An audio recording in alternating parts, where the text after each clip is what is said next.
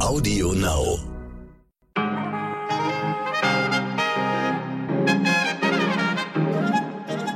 Meine lieben ZuhörerInnen, ähm, ich wünsche Ihnen guten Morgen an diesem Donnerstag, dem 23. Juni. Ich bin Michel Abdullahi und hier ist für Sie heute wichtig mit unserer langen Version. Sie werden sich jetzt fragen, warum das Ganze wieder so heilt. Ähm, ich sag mal, Zuhörer in der mittleren Stunde wissen immer, wenn es heilt, nehme ich auf irgendwelchen Toiletten auf. Äh, tatsächlich ist es heute wieder soweit. Äh, mal ausnahmsweise nicht bei der Deutschen Bahn, sondern hier bei uns in Hamburg. Heute wird der Nannenpreis verliehen, den wir aktuell nicht mehr so nennen. Den nennen wir jetzt Sternpreis, weil Henry Nann, oh Wunder, in der Zeit des sogenannten Dritten Reichs auch hier und da mal so ein bisschen mit den Namen Nazis kollaboriert hat und so ein paar antisemitische Sachen verbreitet hat.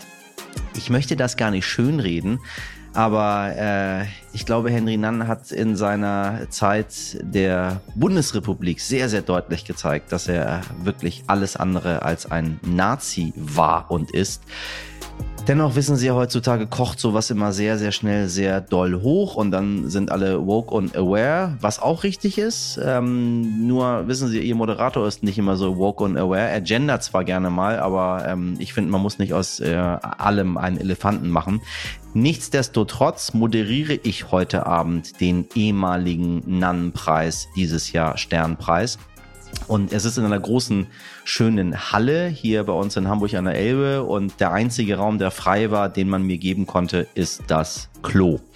Also, Sie wissen Bescheid. Ich muss heute auf die Bühne, deswegen ein bisschen früher unsere Folge für Sie hier eingesprochen. Äh, es werden ganz, ganz tolle Menschen heute hier ausgezeichnet ähm, und ich ja quasi eingequetscht zwischen zwei Preisverleihungen. Ähm, begrüße Sie heute, meine lieben HörerInnen aus dieser Toilette heute Abend für Sie morgen früh quasi, also heute am späten Abend für Sie in der Früh. Wir hoffen mal, dass in der Nacht nichts Dramatisches passiert. Dann der Sternpreis. Und heute Abend, meine Damen und Herren, nominiert. Nominiert in gleich zwei Kategorien beim Deutschen Podcastpreis. Ihr Lieblingspodcast heute wichtig in den Kategorien Beste Newcomerin und, was mich sehr freut, beste journalistische Leistung. Darauf sind wir wirklich, wirklich stolz. Deshalb ähm, musste ich Ihnen das einfach erzählen und ähm, sehr viel Liebe geht an meine großartige Redaktion heute raus. Äh, immer sowieso schon. Verzeihen Sie, draußen werden Türen geöffnet. Ich glaube, jemand ist aus Herrenklo gegangen. Ich bin nämlich hier auf dem Klo, wo man Kinder wickelt. Auf jeden Fall, meine liebe Redaktion, ich bin sehr, sehr stolz auf euch, dass ihr jeden Tag aufs Neue hier so eine unfassbare Leistung abruft. Ähm, das ist euer Preis. Also den besten Newcomer, wisst ja, mit 41 fange ich gerade erst an, würde ich nehmen, aber die beste journalistische Leistung, das seid ihr. Und einmal ganz, ganz großes, großes, großes, großes Danke an Sie, liebe HörerInnen, denn ohne Sie wäre das hier alles nicht möglich. Ich hoffe, Sie drücken uns die Daumen und verzeihen heute, dass es doch ein bisschen lauter ist als bei der Deutschen Bahn heute.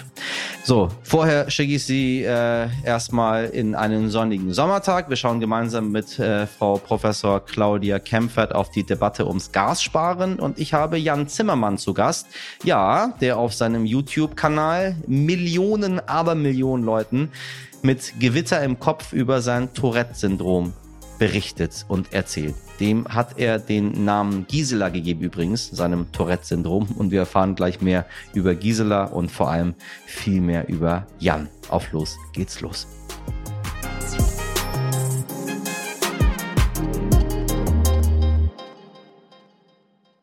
Zuerst für Sie das Wichtigste in aller Kürze.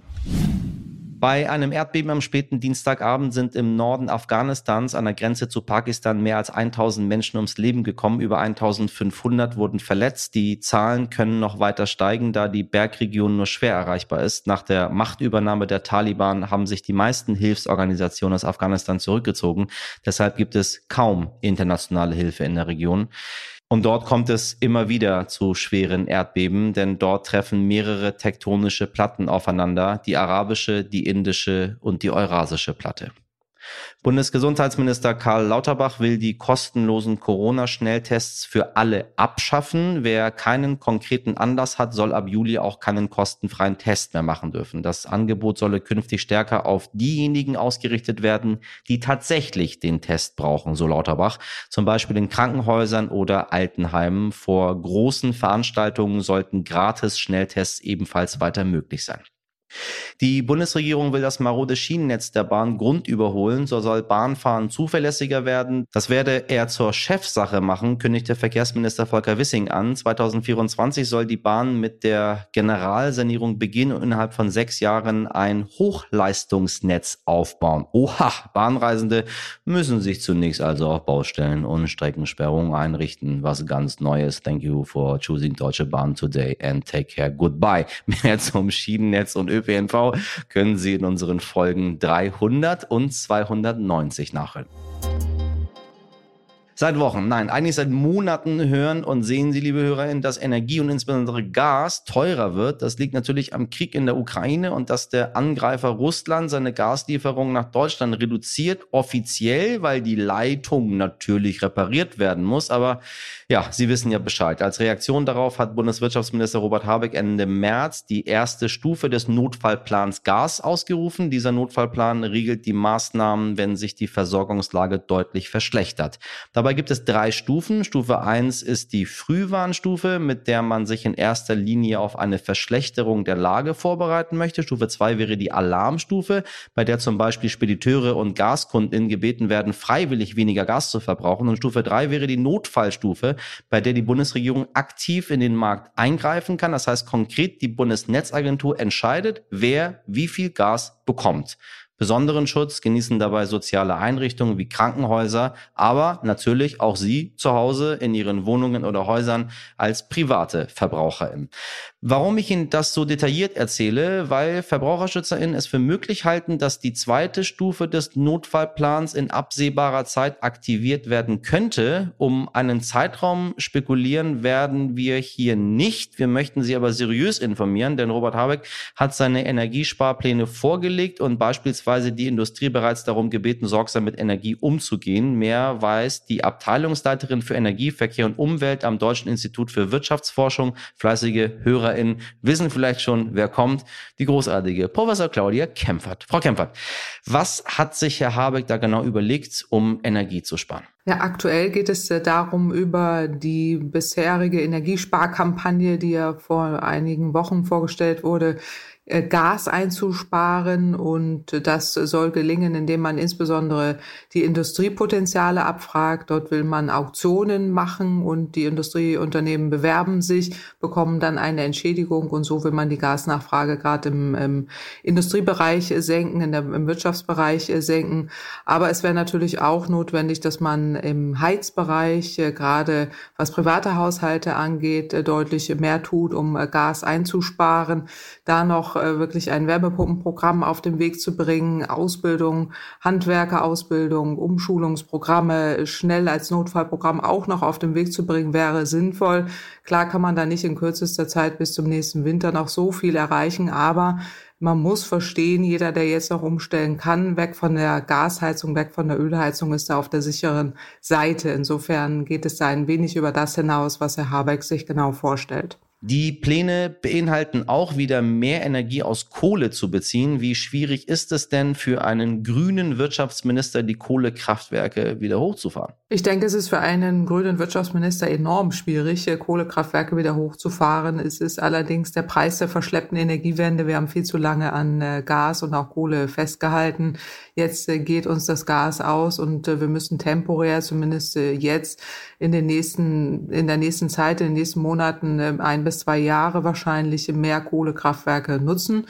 Äh, je schneller wir erneuerbare Energien ausbauen, desto weniger Kohle müssen wir da nutzen. Und das gelingt eben nur, indem wir jetzt auch konsequent mehr fossile Energie einsparen und deutlich schneller die erneuerbaren Energien ausbauen.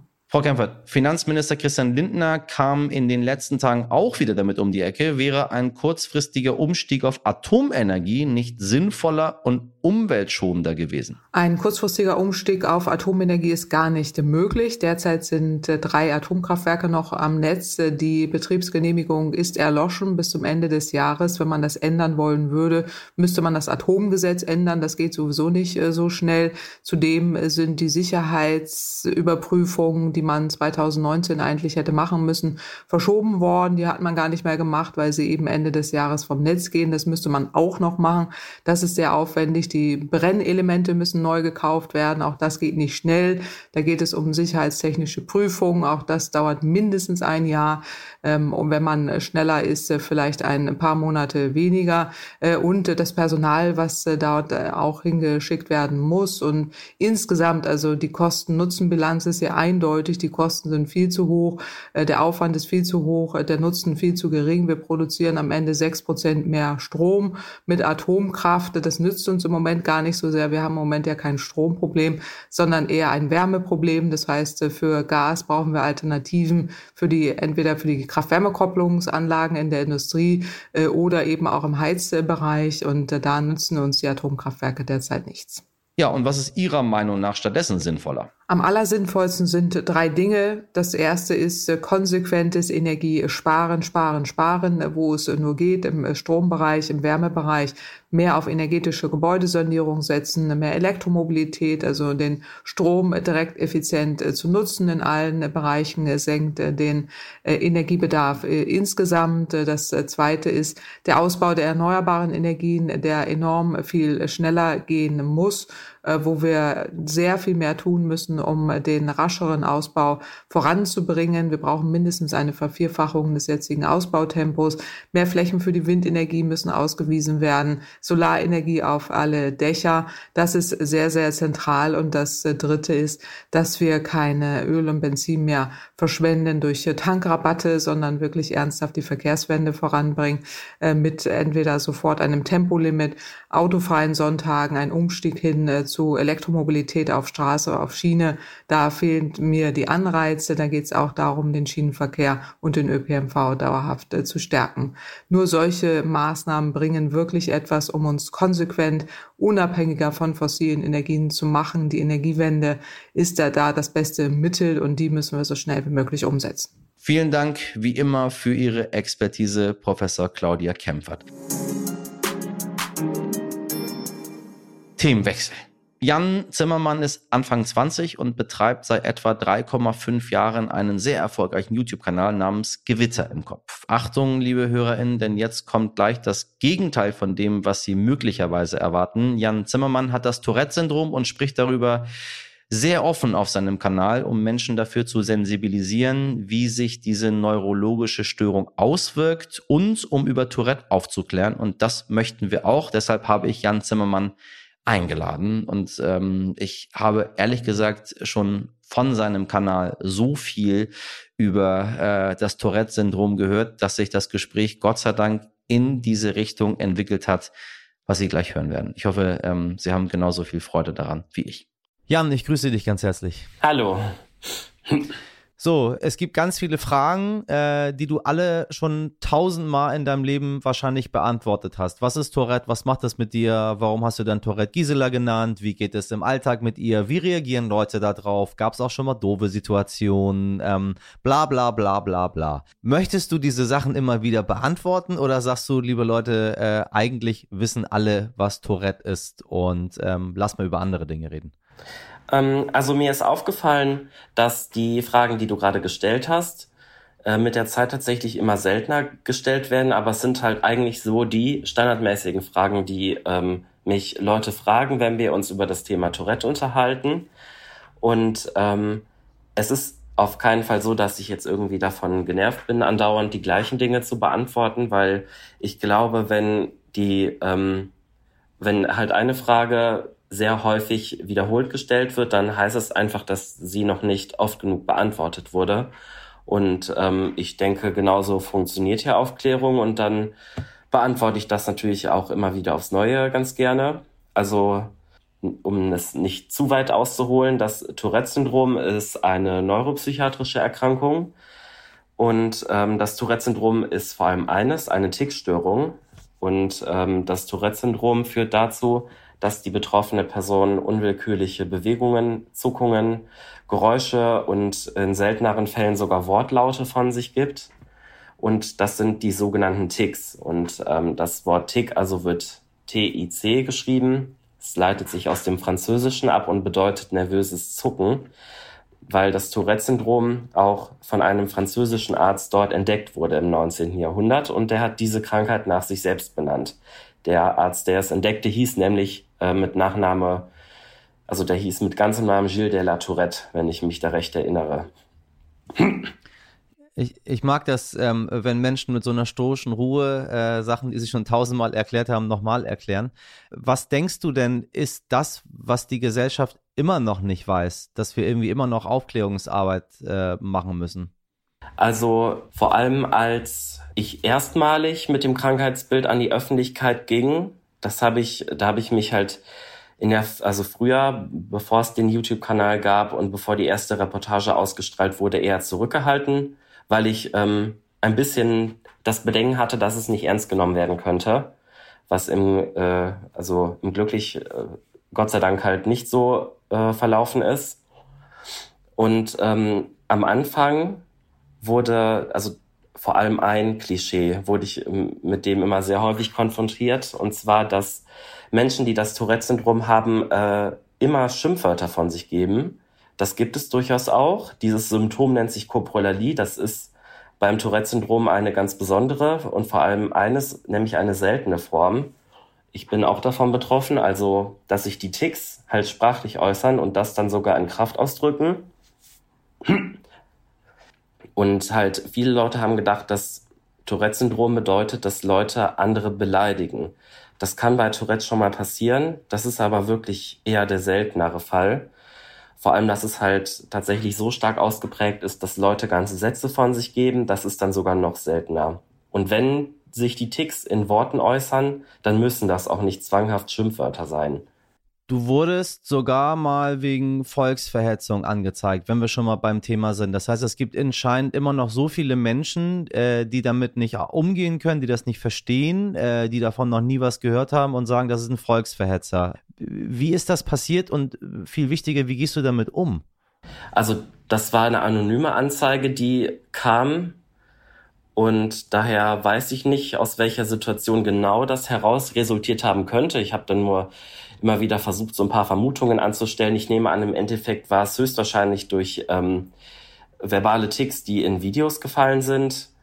Ähm, es wird von meiner Seite her schon seit Anfang an immer sehr deutlich betont, dass es Ticks sind, dass diese Ticks vor allem, wenn es verbale Ticks sind, nicht die Meinung und nicht die Gesinnung der Person widerspiegeln, schon gar nicht die Gedankenzüge. Ähm, manche Leute wollen es vielleicht nicht verstehen. Ähm, es, ich habe auch schon mal spekuliert, vielleicht hat diese Anzeige eine Person gestellt, ähm, die ganz genau wusste, dass äh, es Tourette bedingt ist, dass ich nichts dafür kann, aber mir aus irgendwelchen Gründen vielleicht einfach einen reinwürgen wollte. Um es schon mal vorneweg zu sagen, die Anzeige ist sehr schnell wieder fallen gelassen worden. Ich nehme an, die Polizei muss alles Mögliche aufnehmen ja, die haben äh, das sogar dann also hochachtungsvollen Worten an mich gerichtet. Das habe ich so bei von den Behörden auch selten gesehen. Und dann habe ich halt mein Attest wie angefordert dahin geschickt zur Staatsanwaltschaft und dann wurde das Ganze fallen gelassen. Ich denke mal, dass man aber bei solchen Sachen mit Aufklärung sehr gut entgegenwirken kann. Weil ich auch Leute mit Tourette kenne, die haben solche Probleme schon bedeutend häufiger gehabt. Also nicht jetzt explizit Anzeigen wegen Volksverhetzung, da war das dann häufiger schon mal wegen Lärmbelästigung zum Beispiel. Ähm, dass da eher dann die Polizei gerufen wird oder halt zum Beispiel auch schon mal Anzeigen wegen Beleidigung oder ähnlichen Dingen. Ne? Also ich, so ein anderes Beispiel, du ähm, rufst ja auch nicht die Polizei an, weil dein Nachbar, der vielleicht Asthma hat, dir irgendwie zu laut hustet. Ne? Das wäre ja genau das gleiche Prinzip. Ähm, ich meine, äh, wir sehen damit äh, einmal, wie wichtig es ist, immer wieder drüber zu sprechen und dann, wie wichtig auch dein YouTube-Kanal Gewitter im Kopf ist, wo dir Millionen Menschen auf Social Media dabei zugucken, wie du so lebst und wie du so bist.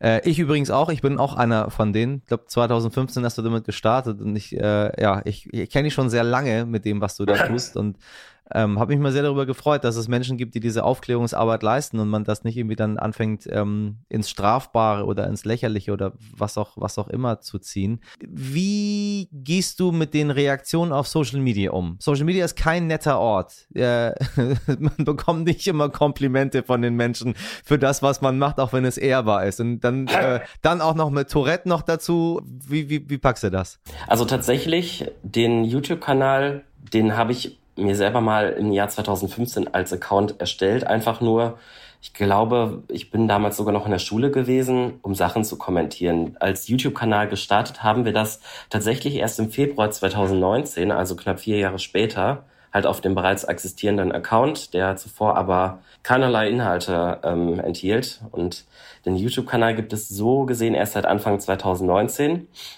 Aber ähm, ja gut, wie du es gerade schon sagtest, Social Media ist nicht nur ein netter Ort. Also wir hatten da, ich sag mal, das Vergnügen schon beide, beide Seiten mal kennenzulernen. Hat einmal das extrem ähm, unterstützende, freundliche, aber andererseits auch das genaue Gegenteil. Äh, es kommen halt hier und da schon mal Reaktionen oder Kommentare, die jetzt inhaltlich nicht besonders nett oder gehaltvoll mir gegenüber sind.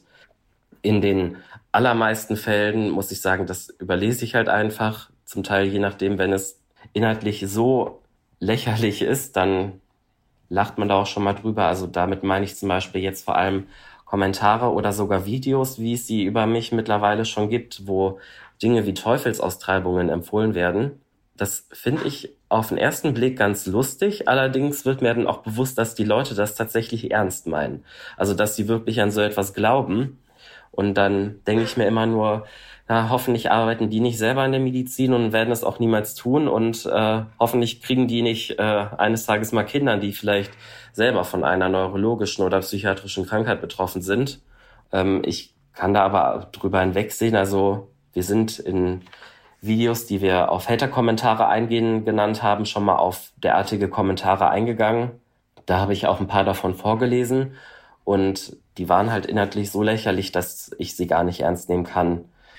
Du machst noch weiter, indem du, und das äh, habe ich die Erfahrung gemacht, insbesondere Menschen, die dann irgendwann mal davon betroffen sind, äh, insbesondere im Freundeskreis oder im, im Familienkreis, dass die dann aufwachen und sagen, wir benutzen bestimmte Begriffe nicht mehr, und zwar als Beleidigung oder als Schimpfwörter, nämlich äh, sehr gerne schwul und behindert. Ich, sobald ich Leute höre, die das einfach so benutzen, das Wort, das finde ich jetzt so. das ist aber behindert, gehe ich dagegen an und sagt, äh, ich möchte das nicht in dem Zusammenhang hier sehen. Du hast einen Post auf Instagram gemacht, äh, wo du gesagt hast, dass du das auch nicht möchtest, dass solche Begriffe ähm, äh, beleidigend benutzt werden. Wie waren die Reaktionen darauf? Sind, sind die Leute mit uns und sagen, ja, das ist nicht gut, solche Begriffe als Beleidigung zu benutzen oder ist einfach immer noch eine allgegenwärtige Ablehnung dagegen? Ich lasse mir nicht verbieten, was ich sage.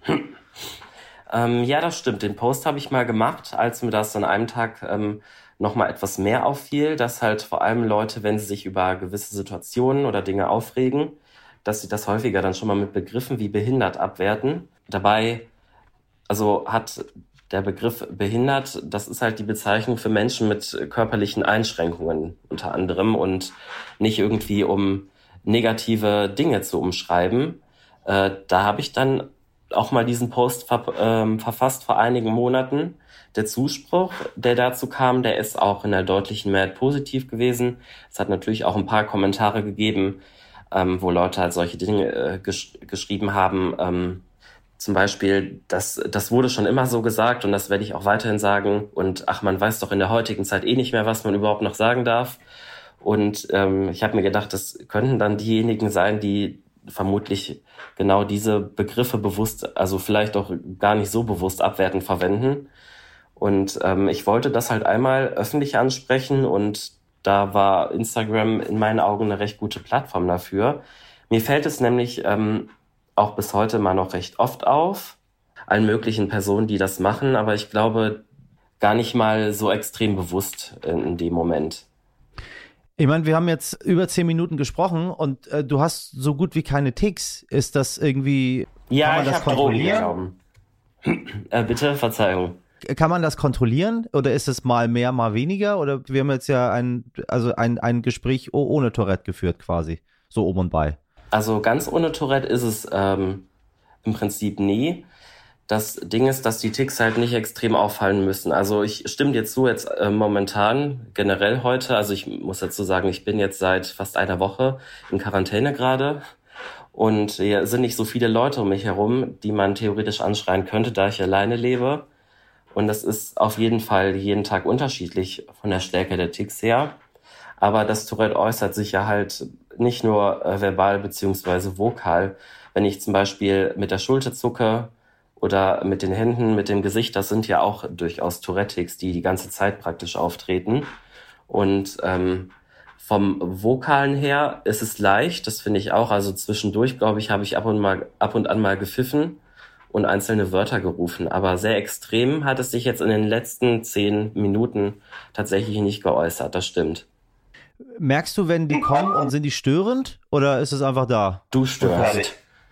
Ähm, ich merke, wenn die Ticks kommen, das merke ich vorher immer. Also man hat äh, bei diesen Ticks immer ein gewisses Vorgefühl. Anhand des Vorgefühls kann ich aber nur unterscheiden, ob das ein vokaler oder ein motorischer Tick sein wird. Und insbesondere dann, wenn es Vokale sind, beziehungsweise Ticks, die sich in Wortlauten äußern, kann ich vorher nicht sagen, was für ein Wort äh, das sein wird, welches gleich kommen wird. Ähm, ich kann halt nur merken, dass ich gleich einen vokalen Tick kriege und in dem Moment höre ich mir dann praktisch selber dabei zu, wenn ich dieses Wort von mir lasse. In gewissen Situationen, zum Beispiel wenn ich die Polizei sehe, kann ich mir schon denken, dass ich gleich irgendwas rufen werde, was die Polizei beleidigt, weil ich das leider immer tue, wenn ich die sehe. Früher war es sogar noch stärker, da habe ich das auch gemacht, wenn ich Polizeiautos im Fernsehen gesehen habe. Das hat mittlerweile stark nachgelassen. Das konzentriert sich jetzt eher nur noch auf das echte Leben draußen. Krass, warum die Polizei ausgerechnet? Die arme Polizei. Die arme Polizei. Ähm, ja, ich glaube, also eine Erklärung dafür könnte es sein, ich bin ja von der eben erwähnten Koprolalie betroffen, also dem Tourette-Symptom, bei dem man sozial unpassende und Kraftausdrücke von sich gibt. Und die Polizei die strahlt ja eine gewisse Autorität aus. Und da weiß jeder, äh, Autoritätsperson oder Dinge, die Autorität ausstrahlen, die beschimpft man nicht, äh, so von der Seite irgendwie vulgär. Und das ist halt für ähm, ein Tourette-Syndrom mit dieser Koprolalie, das heißt mit dem Ausstoßen der Schimpfwörter sozusagen das gefundene Fressen in Anführungsstrichen. Und ähm, da ist das so ein klassischer Trigger halt, genau wie Schimpfwörter, die auf, die sich auf viele Personen diskriminierend äußern könnten. Das wäre da bei dieser Art des Tourettes auch sehr typisch. Also ich sag mal, das machen meine Ticks auch regelmäßig. Ich danke dir sehr für das Gespräch und ich danke dir sehr für deine Aufklärungsarbeit. Mir hat es sehr, sehr dabei geholfen, das alles zu verstehen, ähm, zu begreifen und als äh, etwas, was einfach da ist, wahrzunehmen äh, und dann auch nicht weiter drüber nachzudenken. Das, das, das haben wir dir zu verdanken, mein lieber Jan. Also ja, vielen, vielen Dank dafür und vielen Dank für das Gespräch. Ähm, ja, sehr, sehr gerne. Ich danke dir auch. Liebe Hörerinnen, wenn Sie sich noch mehr für das Thema interessieren, möchte ich Ihnen die Woche der Vielfalt ans Herz legen. Diese Woche berichten wir im ganzen RTL und Sternkosmos über alle möglichen Aspekte eines bunten Lebens. Und wenn Sie mehr über Jan Zimmermann wissen möchten, Geo Wissen hat gleich ein ganzes Sonderheft zum Thema LGBTQIA Plus veröffentlicht, in dem auch Jan zu Wort kommt. Denn Aufklärung und Weiterbildung schadet wirklich nie, nie, nie. Kurzweilig wie eh und je, zumindest versuchen wir das für Sie, liebe HörerInnen, denn das war's schon wieder mit unserer Langversion. Nicht vergessen, drücken Sie uns heute Abend die Daumen, liebe Leute. Unser Postfach heute wichtig. Jetzt Stern.de ist gerade urlaubsbedingt ein wenig unterbesetzt, aber trotzdem lesen wir alles und versuchen fast immer zu antworten. Meine Redaktion hält mir weiter fleißig die Stange und holt uns heute Abend den Pokal mit Jan Bittner und Dimitri Blinski und in der Produktion. Wir tauschen diese Woche durch Wei Kwan für Sie, der übrigens genauso nominiert ist. Nicht, dass Sie denken hier ähm, nur äh, Lava Heini Abdullahi. Nee, alle zusammen. Am Freitag ab 5 Uhr hören wir uns wieder. Dann wird's wieder hochpolitisch, denn wir sprechen über den Parteitag der Linken. Ja, ja, ja, die gibt's auch noch tatsächlich am Wochenende. Bis dahin lassen Sie sich die Sonne auf den, ich bin auf dem Klo, was soll ich sagen? Sie wissen wohin. Auf dem Bauch scheinen und machen Sie was draus. Ihr Michel Abdullahi.